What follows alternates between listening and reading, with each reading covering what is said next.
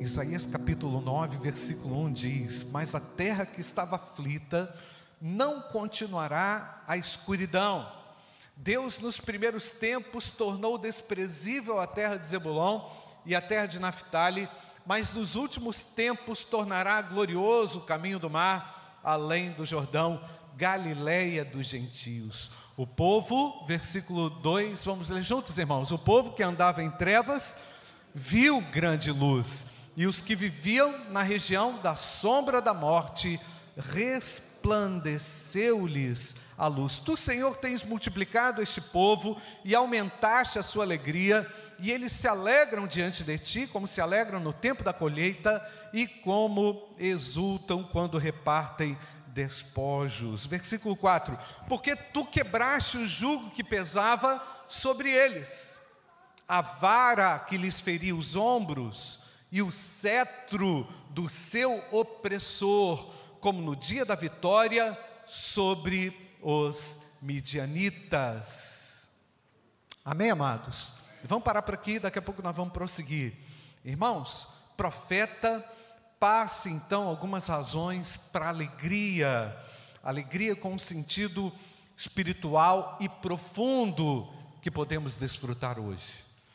Temos aqui a declaração clara, explícita da palavra de Deus que a opressão é terminada. A opressão foi concluída, foi completada, foi encerrada. O jugo de manter as pessoas em sujeição é, foi quebrado pelo Senhor. Jesus, ao nascer, e Jesus, ao entrar no coração humano, Jesus, ao fazer parte da vida do indivíduo, quebrou toda maldição. Você crê nisso ou não, irmãos? Ele é libertador por isso.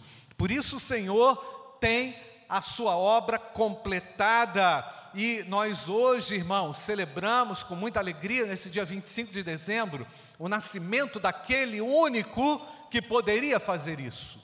E a comparação que o profeta faz aqui é com relação àquela vitória junto aos midianitas no passado. É, o profeta Isaías se reporta aquilo que aconteceu exatamente com Gideão quando foi ali no embate com os midianitas. Você lembra disso, irmãos? Que tinha um exército grandioso, se não me engano, 134 mil ah, contra midianitas contra ah, apenas um exército que Gideão tinha. E logo em seguida, ah, o Senhor percebe que havia muita gente. E Gideão falou assim: Mas como assim, meu Deus? O exército deles tem tantos mil e nós com apenas poucos, não, mas você vai ter que fazer uma triagem aí, você vai ter que tirar ou esvaziar esse seu exército. Por exemplo, aqueles que tiverem medo podem voltar. 22 mil pessoas do exército de Gideão voltou, retornou, você lembra disso, né? Mas Isaías está citando aqui, irmãos, uma vitória impossível, improvável, e é disso que o nosso Deus realmente é, é capaz de fazer, quando olhamos as impossibilidades da vida, quando olhamos para as dificuldades do nosso dia a dia e as impossibilidades que os nossos olhos não conseguem ver, nós podemos confiar num Deus que realiza coisas impossíveis e improváveis, irmãos.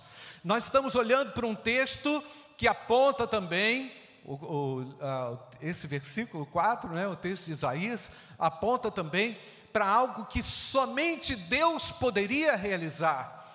Essa é a comparação que Isaías faz.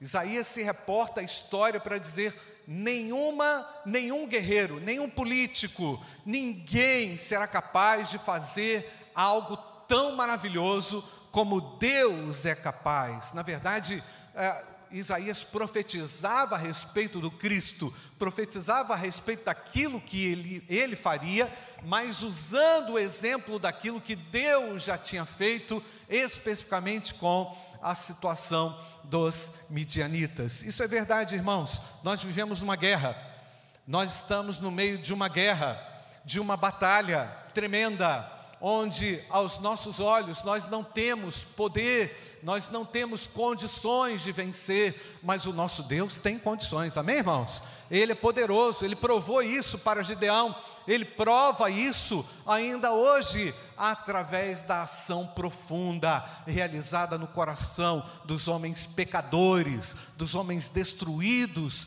pelo pecado, maculados profundamente pelo pecado, o meu Deus realiza um grande milagre.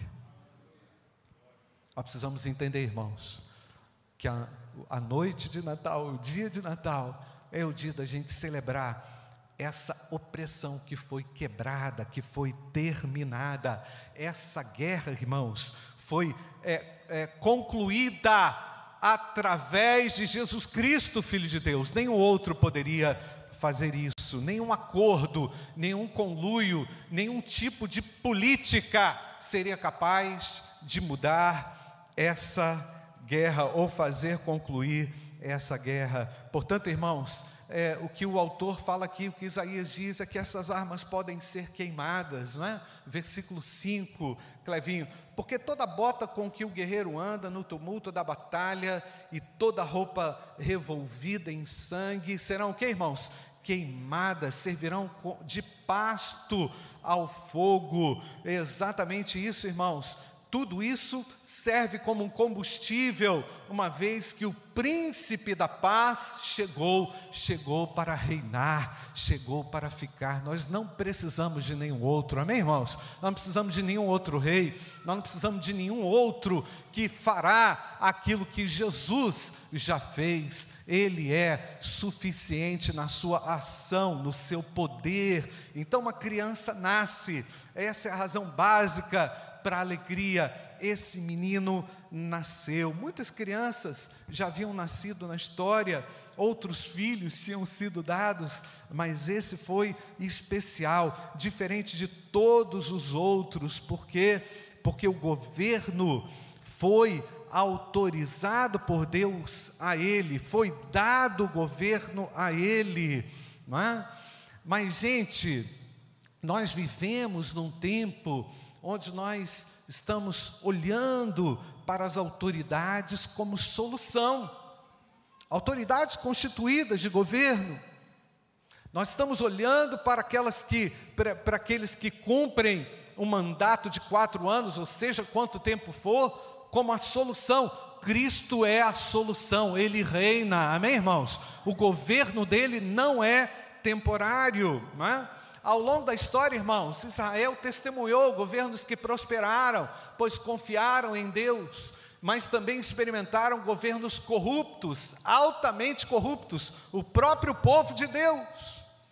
O próprio povo de Deus viveu a agrura de viver o peso da mão de Deus em razão de, de viverem contrariamente à lei de Deus e à vontade de Deus. O que Deus fez? Deus deu um basta, estabeleceu o seu filho para governar. Amém, amados? Precisamos olhar para o filho de Deus com um governo soberano na história, com um governo soberano na minha vida. Ah, pastor, não é importante o governo? Eu não invalido a importância do governo humano, contudo, ele não tem o poder contudo, ele não tem a autoridade, ele não é revestido da autoridade, porque um filho nos nasceu, ele detém toda a autoridade. Nós precisamos internalizar essa verdade, irmãos, viver esse senhorio do Senhor na nossa própria vida entendendo que a guerra que precisa ser lutada, que a, a luta que precisa ser lutada, está no âmbito espiritual, onde nós, pela graça de Deus, vencemos triunfante, porque o Senhor vai adiante de nós. Glórias a Deus por isso. O governo definido por Deus, então, irmãos, é um governo repleto de justiça, é um governo repleto de autoridade é um governo repleto de ações amorosas, grandiosas, em favor do oprimido, em favor do pobre, em favor do necessitado. Como falei hoje de manhã, Jesus foi para Galiléia, irmãos, aquele lugar oprimido. Aliás, eu esqueci de falar hoje de manhã ah, que aquele povo no passado vivia opressão terrível dos cananeus, um povo amaldiçoado um povo repleto de maldições. E lá estava o Filho de Deus expulsando demônios, curando enfermidades, salvando vidas, libertando vidas, porque Jesus trabalha no caos. Jesus trabalha no caos. Ele trabalhou no caos da minha existência. Ele entrou no caos da minha vida. Amém, irmãos? E colocou ordem, colocou governo, colocou autoridade, colocou alinhamento no meu coração. Você estava perdido, foi liberto e alcançado por Jesus? Dá uma glória a Deus, irmãos. Glória a Deus. Glória a Deus. Logicamente, irmãos, que para nós, que somos cristãos, muitas vezes, irmãos, é, o que os políticos fazem no Congresso, onde eles atuam, acaba gerando uma revolta muito grande dentro da gente. É ou não é, irmãos? É ou não é? Quem não está vendo isso? Só cego que não vê gera uma angústia, um peso.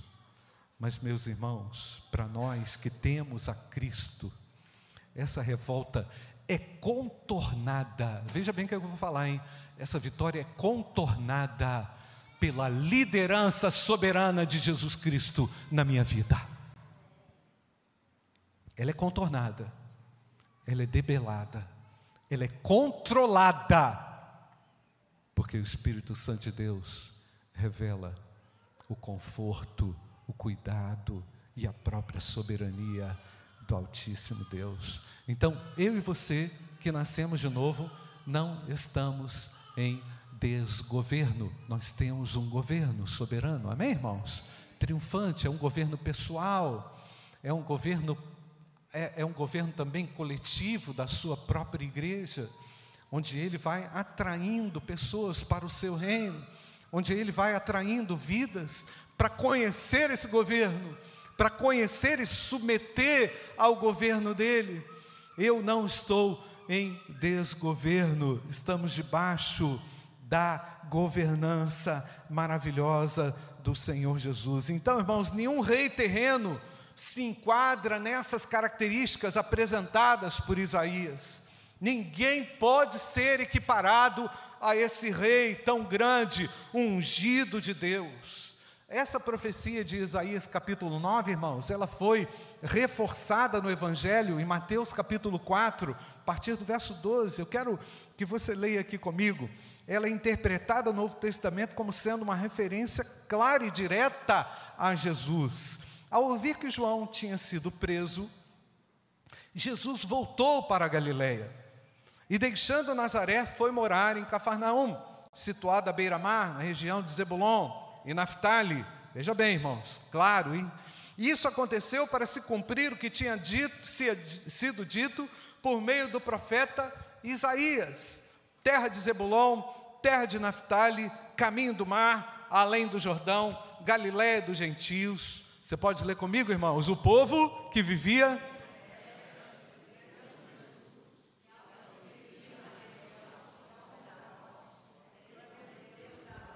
Daí em diante, Jesus começou a pregar e a dizer: arrependam-se. Por quê, irmãos? Está próximo o reino de Deus. Caminhando junto ao mar da Galileia, Jesus viu dois irmãos, Simão, chamado Pedro, e André, e eles lançavam as redes ao mar porque eram pescadores. Jesus lhes disse: Venham comigo e eu os farei o que, irmãos? Pescadores de gente. Em vários versículos, é, o livro de Isaías revela é, a grandeza de Deus e, ao mesmo tempo, irmãos, a loucura e a sabedoria humana. É, nesse sentido também, irmãos, os reis humanos são denunciados pela falta de sabedoria espiritual, pela incapacidade de gerenciar aquilo que só Deus pode fazer Ele tem o governo, para nós Cristo é governo, isso não pode ser deixado de anunciar no Natal. Cristo veio para governar o meu coração, a minha vida, e Ele tem um governo soberano na história. Aconteça o que acontecer, tudo está no controle do nosso Deus. Deus tem o seu controle sobre todas as coisas. Um filho se nos deu. Temos aqui, irmãos, essa declaração maravilhosa de que o Filho foi dado à humanidade, não é? É algo completamente coerente com João 3,16, porque Deus fez o que, irmãos? Amou o mundo, um filho se nos deu, ele amou o mundo e morreu pelos pecadores, pessoas que não tinham nenhum mérito, nenhuma capacidade, nada poderiam fazer, Cristo tudo fez. Por isso, meus amados, que nós olhamos para o Natal não como apenas como uma estação que produz energia, não é? Nós olhamos para o Natal como essa grande oportunidade que o homem tem de ser livre do jugo opressor e de poder caminhar livre com aquele que governa para sempre. O meu Deus é governo. Você pode falar isso? Meu Deus é governo. Ele é governo sobre mim. Ele governa a história. Ele tem o controle de todas as coisas. Então, olhamos também para o Natal como essa grande oportunidade de vivermos completamente cobertos pelo seu governo. Irmãos, é, eu acredito que eu tive basicamente, talvez seja a maior heresia né, que eu vou falar aqui para você, né, mas isso tem um sentido espiritual profundo na minha vida. Talvez eu não vou criar nenhuma teologia da salvação, nada disso, mas eu posso dizer, irmãos, que eu tive duas conversões. A primeira conversão a Jesus Cristo, rendendo a Ele como meu Salvador pessoal. Mas a minha segunda conversão foi ao senhorio e ao governo do Senhor. Ah, isso parece ser estranho a gente falar, mas tem muitas pessoas que conhecem a Cristo como Salvador, mas não o conhecem ainda como Senhor. A mensagem do Cristo Salvador é uma mensagem é, que realmente apresenta a realidade da salvação, mas a mensagem do Cristo governo é uma mensagem que transforma o indivíduo, que o coloca de joelhos, dobrado diante do Mestre, e diz assim: Vem reinar em mim. No Natal, que Jesus reine sobre a sua vida. Não basta conhecê-lo, é preciso viver é necessário viver debaixo do governo, como um escravo. Cristo é Rei soberano, louvado seja Deus, irmãos. Por isso que eu disse pela manhã que há um evangelho sem Cristo. Há evangélicos que não conhecem a Cristo. Parece. O que será que aconteceu? O que será que acontece? Na verdade, irmãos, é, na minha experiência, eu posso dizer, eu amadureci a minha percepção a respeito de quem Jesus era, e à medida em que eu o conheci como a luz que pode guiar a minha alma, ele se transformou no meu Senhor pessoal, amém, queridos? E ele faz isso, ele quer realmente governar sobre a sua igreja, quer governar sobre você você que conheceu o Evangelho quando era criança, você que conheceu o Evangelho quando era adolescente, você que conheceu a Cristo da história, precisa ler, conhecer agora o Cristo que rege a sua vida, como uma estrela que te guia, porque, irmãos, porque nós carecemos do governo de Deus na nossa história pessoal, na nossa vida pessoal, e Ele é governo, Ele quer guiar você, glórias a Deus por isso, irmãos. Volta no texto lá, Clevinho, Isaías capítulo 9, versículo 6. Nós vamos ler mais uma vez. Porque um menino nos nasceu, um filho se nos deu, o governo está sobre os seus ombros, e o seu nome será o que, irmãos? maravilhoso conselheiro. Para por aí. Irmãos, ele não é só governo, ele, ele tem conselhos seguros para a nossa alma. E é por isso que eu insisto, irmãos, que você precisa conhecer a Bíblia, você precisa ler a palavra de Deus, você precisa se render. Vou fazer a propaganda aqui do cartãozinho, irmãos. Você tem a condição aqui de fazer o seu plano anual, agora anotando de maneira coordenada e organizada porque eu preciso de conselho, eu preciso de orientação. Uma vez que Ele é o Senhor da minha história, uma vez que Ele me guia, eu preciso ser guiado de maneira específica no caminho que Ele tem para mim. Portanto, a Bíblia é conselho seguro, meu querido. Você que é evangélico, ou então que se batizou, mas ainda não conhece a Cristo, falta conselho, falta o conselho de Deus para a sua vida texto diz que ele é maravilhoso conselheiro. A palavra maravilhoso, irmãos, no hebraico significa que ele tem um conhecimento extraordinário, que ele é singular, que ele é incompreensível. A palavra hebraica também traduzida como conselheiro, maravilhoso, perdão, como maravilhoso é extraordinário, singular, incompreensível.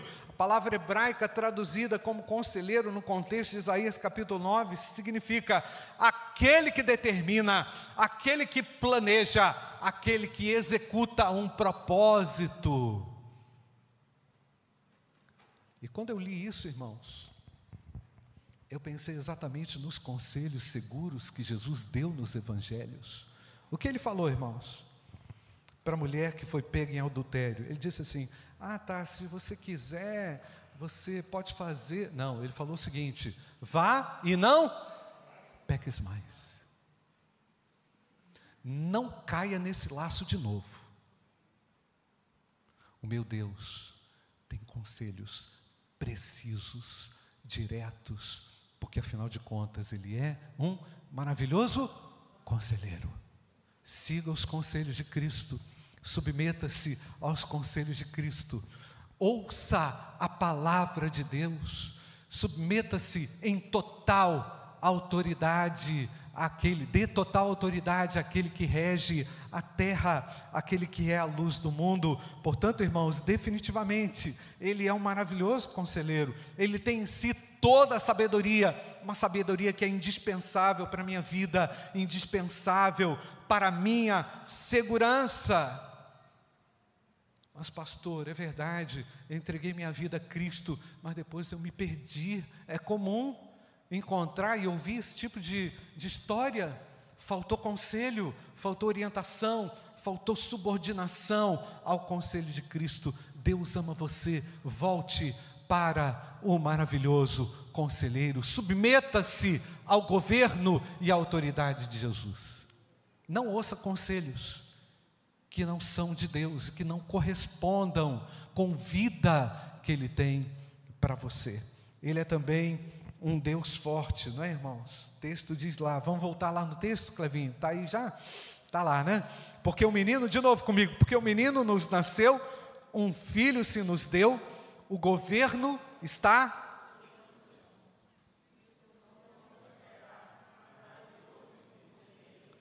Deus forte Pai da eternidade e Príncipe da paz. A força dele quebrou os grilhões da morte. Amém, amados? A força deles, a força dele expulsou os demônios das pessoas que estavam ali na Galileia, das pessoas que viviam ali oprimidas pelo diabo, naquela região tão complexa. A força dele lhe deu autoridade para salvar para curar doentes, para levantar enfermos. E a força dele é a força que vai desfazer todo o mal na sua vida ou na vida daquele que você, na vida daquele que confiar em seu nome. Ele manifestou sua força nas próprias declarações, não é? Ele, Jesus, ele, Jesus deixou que pessoas o adorassem, demonstrando a sua força, a força da sua divindade, é?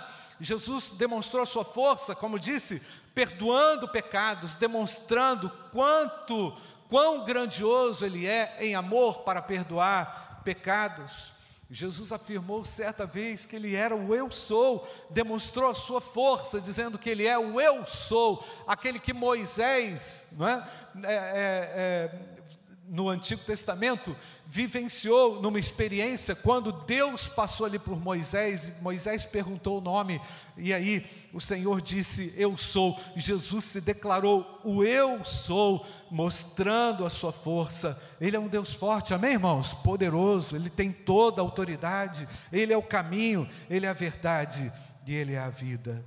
E Jesus também é o Pai da eternidade e o príncipe da paz. Significa o seguinte, irmãos, eu falei de manhã e repito, nós já estamos cheios de coisas, as coisas não, não, não vão nos dar paz. Não é? As conquistas terrenas têm um teto, têm um limite, elas não podem satisfazer o coração do homem. Jesus pode trazer perfeita paz. Nenhuma glória dessa vida é capaz de alcançar ou de chegar perto na paz de que o Senhor Jesus tem para dar. E eu quero dizer a você, meu querido, Deus também tem uma disposição paterna, pois Ele é o Pai da eternidade. Ele quer fazer filhos, ele quer produzir filhos, e ele pode perfeitamente te acolher nessa hora, porque ele quer dirigir com autoridade a sua vida. Eu não sei como que você conclui esse dia 25 de dezembro, talvez perguntando, né, ou se questionando o que é o Natal, mais um Natal, mais um Chester de Natal, não é? mais, um, mais uma festa, não é? mais pêssego, mais não sei o quê, não é? Isso aí é maravilhoso, também curto, tá irmãos? Mas o Natal não é isso não, irmãos. O Natal é muito mais do que isso. Natal é o domínio, é o governo de Jesus sobre o seu povo. Deixe Jesus governar a sua vida. Deixe o Pai da eternidade declarar sobre você que você é salvo e que você agora é um filho de Deus. Reconheça Jesus como um Deus soberano. É a alegria do povo de Deus. Eu sou alegre por ter Jesus. E você, amados? Mesmo que não tenha nada lá na ceia de Natal, não é? mesmo que a minha ceia de Natal seja aquela mais apertada, onde dá apenas para comer uma fatia, sei lá, não sei, de panetone, por exemplo, não é? ou uma fatia dividida de alguma coisa, mesmo que você é, esteja vivendo uma magrela aí na sua ceia de Natal, Jesus é o Pai da eternidade, Ele é governo sobre as nossas vidas. Ele quer reger a sua história pessoal. Jesus Cristo veio para ser o teu maravilhoso conselheiro. Jesus Cristo veio ao mundo para trazer força. Portanto, não se entregue às suas fraquezas. Né? Jesus Cristo veio trazer a vida eterna. Não se entregue ao imediatismo. Entregue-se àquele que tem o poder para te salvar. Jesus Cristo veio para te trazer paz, renda-se ao príncipe da paz. Feche seus olhos, eu não sei como que está a sua condição espiritual, ou qual é a sua condição espiritual, eu não sei como que está a sua, a sua vida, quais perspectivas que você tem, mas eu quero dizer a você, um filho se nos deu, Jesus nos foi dado, um menino nasceu, um filho, o governo está sobre os seus ombros. Ele é maravilhoso conselheiro, ele vai te dar condições de atravessar qualquer situação, ele tem o poder de solucionar aquilo que ninguém tem condições de solucionar. Feche seus olhos. Será que você pode entregar seu Senhor agora? e dizer: Senhor, eu te agradeço. E eu sei que talvez esteja muito distante disso aí, mas eu quero me aproximar, eu quero me achegar. Eu sei que tu és um Deus de glória, e eu quero confiar, eu posso confiar, Você pode fazer uma oração comigo. Talvez você não tenha nem condições de orar. Talvez você esteja tão debilitado espiritualmente que não se veja como alguém nem capaz de fazer uma oração a esse Deus. Você talvez esteja tão distante de Deus que acha que Ele não vai te aceitar mais, que acha que Ele não vai te ouvir mais. Você acha que Ele não quer você, Ele ama você. Ele quer você. Ele pode dirigir a sua vida. Você tomou muitas decisões erradas, seguindo conselhos errados seguindo orientações erradas, seguindo o seu próprio coração, coração errado. Deus tem conselho extraordinário para você. Ele é maravilhoso conselheiro. Você talvez tenha perdido a paz, Ele é o príncipe da paz. Talvez você esteja se sentindo totalmente numa condição de vulnerabilidade em razão do governo, daquilo que dizem que vai acontecer, que não vai acontecer, eu quero que você conheça um governo real sobre a sua vida. Jesus é governo. Você precisa se render ao governo de Jesus Cristo, Filho de Deus.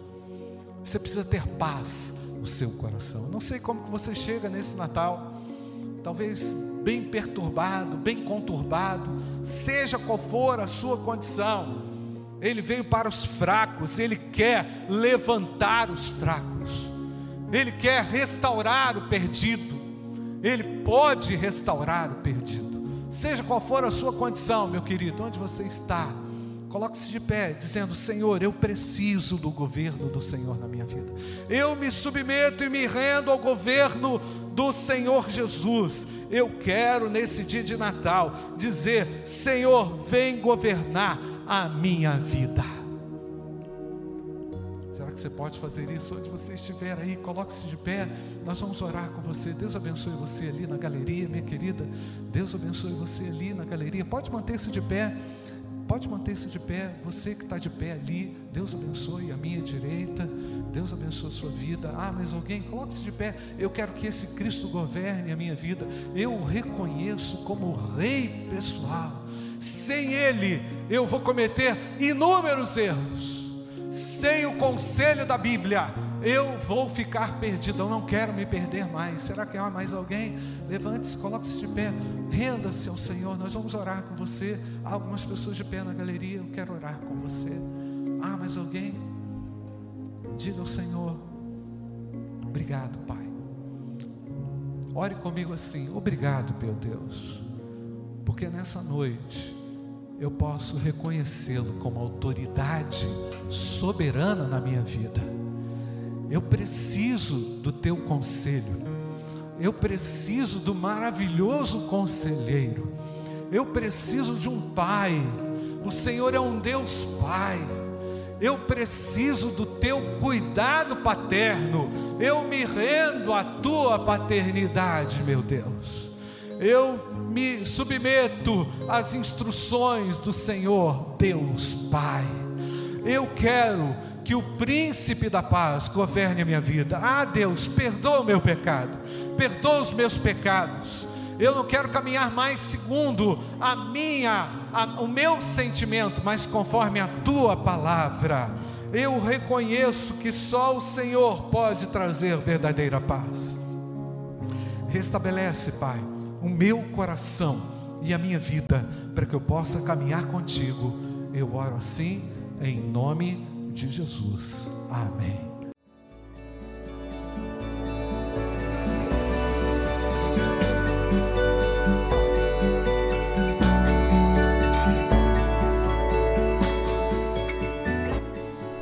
A Igreja Batista do Bom Retiro tem plena convicção de que a palavra de Deus é poder para salvar e transformar vidas. Nosso desejo é que essa mensagem tenha alcançado seu coração.